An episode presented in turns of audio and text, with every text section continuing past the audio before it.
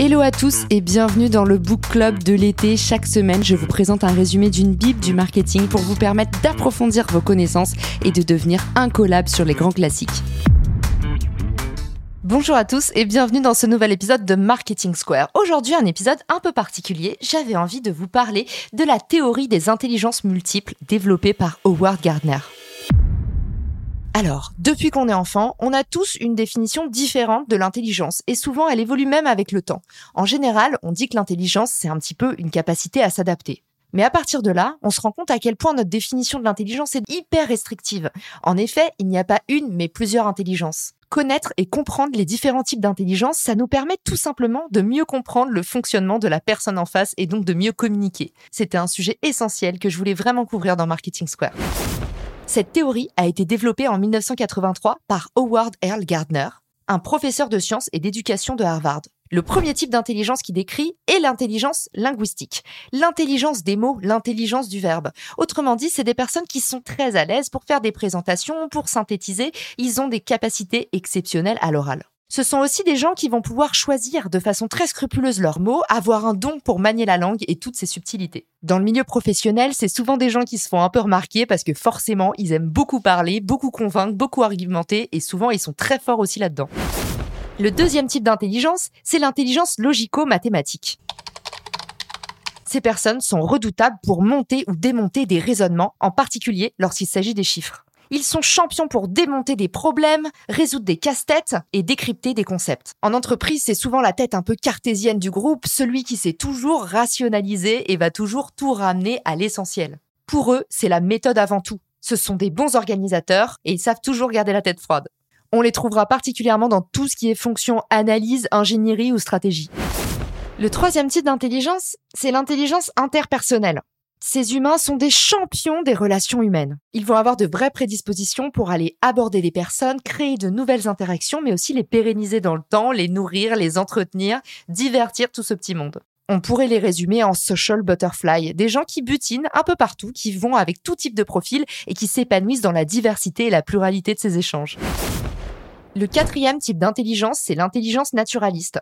C'est des gens qui ont un grand niveau d'attention pour leur environnement. Ils sont très sensibles à la cause animale, végétale. Ils s'intéressent énormément à la nature. Ils sont champions pour classifier, sous-classifier les données, faire émerger des nouvelles typologies, classer, déclasser, analyser. Ce type de sociotype adore les mécanismes. À ce titre, en entreprise, c'est souvent des personnes qui font très attention à leur milieu, comment les employés sont traités, comment se sentent leurs collègues, ou bien d'où vient la provenance de la viande à la cantine. Ce sont souvent des individus très pointilleux et très curieux. Cinquième type d'intelligence, l'intelligence musicale. On connaît tous quelqu'un qui a l'oreille absolue ou à minima l'oreille musicale, c'est-à-dire qui savent redoutablement bien décrypter des partitions et décomposer des sons en d'autres formats, que ce soit pour les écrire ou pour les reproduire. Ce type d'individu va être particulièrement prédisposé dans les langues étrangères ou dans l'apprentissage de nouveaux instruments, la création de textes et tout ce qui est lié en fait à cette industrie artistique. Sixième type d'intelligence, l'intelligence existentielle. Ce sont des gens qui sont en quête perpétuelle de savoir, des insatiables curieux, des infinite learners. Ils vont tout le temps tout remettre en question.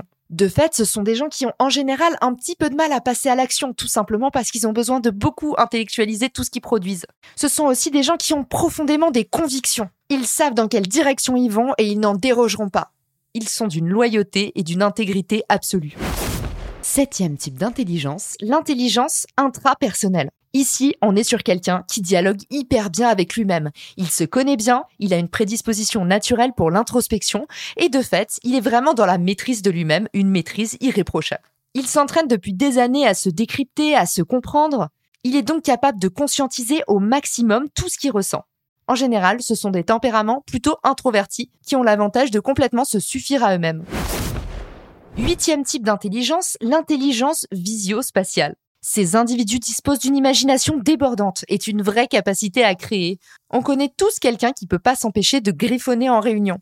Eh ben, en forçant le trait, l'intelligence visio-spatiale, ce sont des gens qui ont des capacités décuplées pour synthétiser l'information ou la résumer avec un sketch note, un dessin ou un schéma. Ils sont capables de décliner une information en une infinité de formats différents et de les reconceptualiser à l'infini quelque chose qu'on leur envie aussi, c'est la capacité de savoir mieux que personne se repérer dans l'espace. Voilà, c'est tout pour aujourd'hui. J'espère que cet épisode vous a appris à y voir plus clair. Alors bien sûr, mes définitions ne sont pas exhaustives. Si ça vous intéresse de creuser la question, je vous invite à vous renseigner sur la théorie d'Howard Gardner, les 8 intelligences multiples, ou à vous procurer l'excellent livre de Patricia Cloarec-Cyprien, Repérer et coacher les profils atypiques. C'est le livre qui m'a inspiré cet épisode. Si cette petite leçon vous a plu, dites-le moi, j'en ferai d'autres. Et surtout, le but ultime de cet épisode, soyez gentil et tolérant avec vous-même. Ce n'est pas parce que vous disposez pas d'un type d'intelligence en particulier que vous n'êtes pas intelligent. À chacun sa sensibilité, creusez vos forces, oubliez vos faiblesses. À très vite dans Marketing Square. Ciao!